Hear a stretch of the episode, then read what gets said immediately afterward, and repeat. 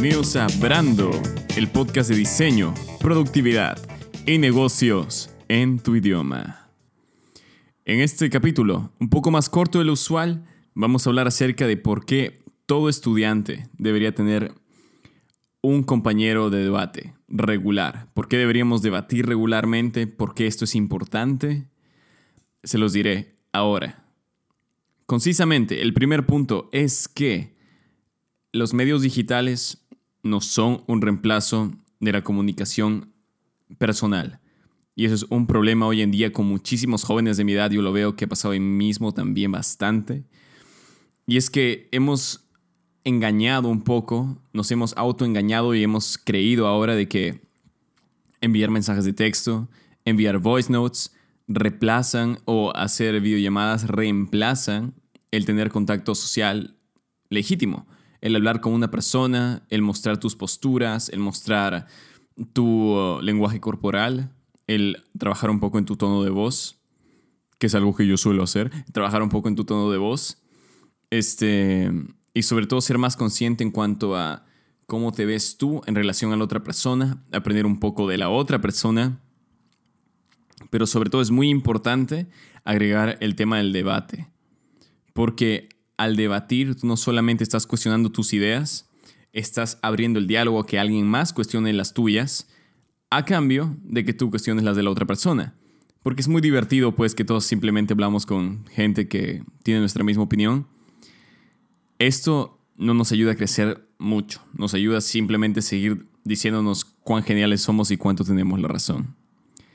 Y la comunicación digital no es un buen reemplazo para los debates, porque es difícil, es muy complicado. Si es que tú estuvieras escribiendo por texto, si es que estás escribiendo por, o si es que estás mandando voice notes, todo eso se rompe muchísimo con la espontaneidad, con los ojos de la otra persona, cómo te miran, cómo respiran incluso. Y eso lleva al siguiente punto de que el debatir crea una conexión mucho más grande entre dos personas que se respetan muchísimo. El debate no es solamente enojarse con el otro, es también mostrar de antemano respeto hacia la otra persona. Como un estudiante tú puedes debatir con tu mejor amigo, tú puedes debatir con alguien que ni siquiera frecuentas mucho, pero esos lazos se van a, se van a ir fortaleciendo bastante. Y es porque, es porque simplemente nosotros estamos saliendo de, nuestra zona de confort de manera totalmente voluntaria, cosa que uno usualmente no hace.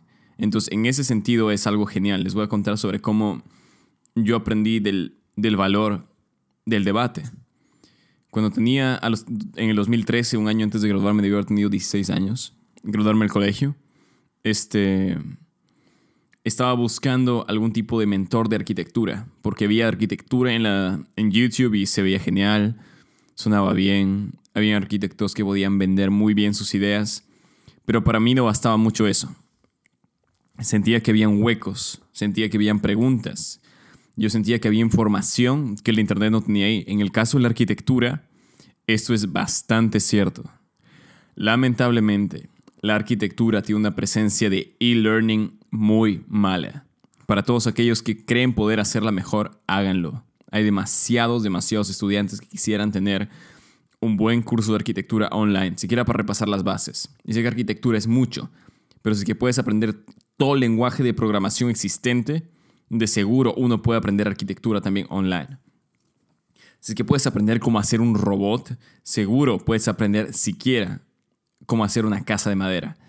Y yo creo que la información ahorita está muy críptica, está muy, muy codificada en Internet acerca de la arquitectura, pero bueno, entonces estaba buscando un mentor y lo que estaba haciendo era, era pensando qué, qué tipo de estrategias podía tener para atraer a alguien que en serio, del cual en serio podía aprender. Yo en ese tiempo no podía trabajar, era menor de edad, entonces eso estaba fuera de la pregunta. Entonces dije, ok, voy a ir a una biblioteca y voy a acercarme a la sección de arquitectura, voy a hacer que leo algo, voy a estar leyendo, y ni bien alguien vaya y compre un libro, le voy a hablar. Y fue justamente eso lo que hice. Estuve ahí en la sección de arquitectura y entró un señor, un poco ya mayor, diría 60 años, 60, 70 años, compró un libro de arquitectura y fue a la casa a pagar, a la caja a pagar. Y luego yo lo seguí y le dije, dame tu dinero. Y le dije, me gustaría aprender de arquitectura.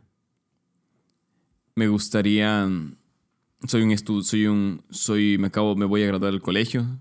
Soy un estudiante de colegio y quisiera ser arquitecto algún día.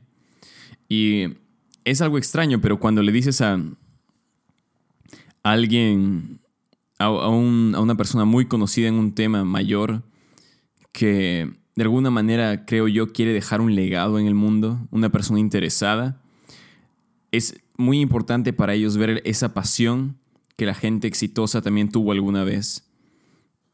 Y yo creo que eso vio en mí y dijo, sí, claro, me encantaría responder tus preguntas, ¿sabes qué?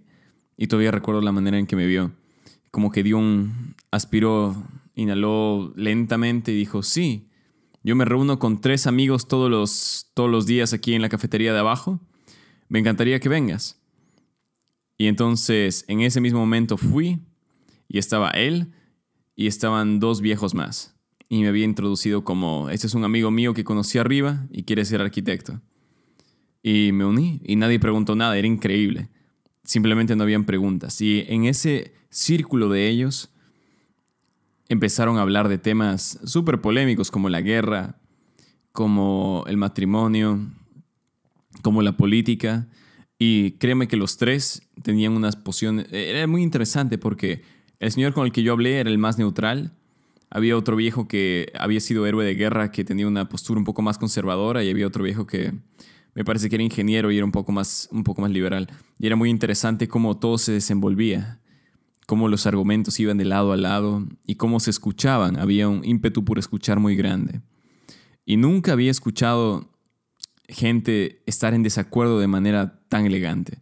Porque en el colegio lo que uno les enseñan es que uno debe un poco empujar y no dejarse y tener esta, esta actitud un poco extraña cuando, cuando entra la crítica. Y así fue como que pasaron los días, fui una, dos semanas, tres semanas, y después dejé de ir. Simplemente un día no aparecí más y poco tiempo después me fui a Alemania a estudiar arquitectura. Súper, súper loco. Me pareció increíble la manera en la cual en la cual hablaban y sobre todo después uh, cuando me mencionaron una de esas tardes que habían sido amigos por más de 50 años y como todos se habían conocido tanto tiempo, habían tomado caminos distintos, pero aún así seguían hablando y aún así estaban en desacuerdos, sin importar de que se conocían tanto tiempo, pero aún así uno notaba el nivel en el que estaban. Eso me enseñó cuatro cosas muy importantes. El primero es que el respeto viene antes que todo el respetar a tu adversario, a tu amigo, eso hace que crees un skill, una habilidad de empatía enorme. Y eso solo lo creas a través del debate civil. El segundo es que no te lo puedes tomar personal. Cuando sea que estén hablando, estén discutiendo, esos, esos tres, tres ancianos solamente hablaban acerca del tema. No importaba si es que había... Y no, no recuerdo ninguna vez que haya mencionado que algo, que algo era personal en un nivel como que... Ah, pero tú estás hablando de guerra, pero tú apoyas a las multinacionales. No, no sé, era una vaina más de filosofía. Estaban hablando más acerca de los principios que, que daban las explicaciones al mundo. El tercero es que estaban escuchando muy profundamente y no interrumpían. Si tienen algo que, si tenían algo importante que hacer, y eso se lo recomiendo a cualquiera, intenta mostrarlo más con una postura eh, de tu cuerpo, con algún tipo de movimiento leve, en vez de estar diciendo mucha gente cuando les hablas, dicen como que sí, sí, sí, entiendo, sí, sí, pero, eh, eh, pero, y intenta meterse en la conversación cuando el otro todavía no ha acabado. Creo que hay mejores maneras de hacerlo, usualmente lo hacían como intentar introducir una palabra de manera gentil, como, pero, y si no se podía, lo dejaban e intentaban meterlo de otra manera. Pero un gran tip que me ayudó mucho a mí también. La cuarta es que sean conscientes de su lenguaje corporal y también del lenguaje corporal de la gente a la cual uno debate. Cuando tú debates con alguien o contra alguien, tú también estás respetando el acuerdo mutuo de compartir información, de cuestionar las ideas. Y entonces también el ver cómo la otra persona se mueve, el ímpetu que tiene con la cual defiende sus ideas, es genial porque transforma otro tipo de comunicación, la cual uno usualmente no suele aprender todos los días. Entonces te enfocas también no solo en lo verbal, sino también en lo corporal. En sí, en resumen, quisiera decir para todos los estudiantes que debatir, aunque parezca contra, no, este, contraproducente o poco intuitivo, va a mejorar muchísimo las habilidades de escuchar, de poder sintetizar información y de ser más empático. Como estudiantes nosotros deberíamos estar muy abiertos a ideas que, aunque no nos gusten, podemos sacar la esencia de ellas y seguir un discurso civil. No tenemos que aceptarlo, pero podríamos empujar nuestras ideas también un poco más, sobre todo considerando que somos tan jóvenes. Y bueno amigos, eso ha sido el episodio de hoy, un episodio más anecdótico, un poco más acerca de el debate. Consíguete un amigo, una amiga, debatan, hablen de sus ideas, de ideas profundas, de ideas no profundas. Lo importante es que empiecen a cuestionar un poco qué es lo que piensan para así tener una mentalidad un poco más concisa. Y esa es mi recomendación por el día de hoy. Nos vemos la próxima semana. Esto ha sido Brando Podcast, el podcast de diseño, productividad y negocios en tu idioma. Nos vemos.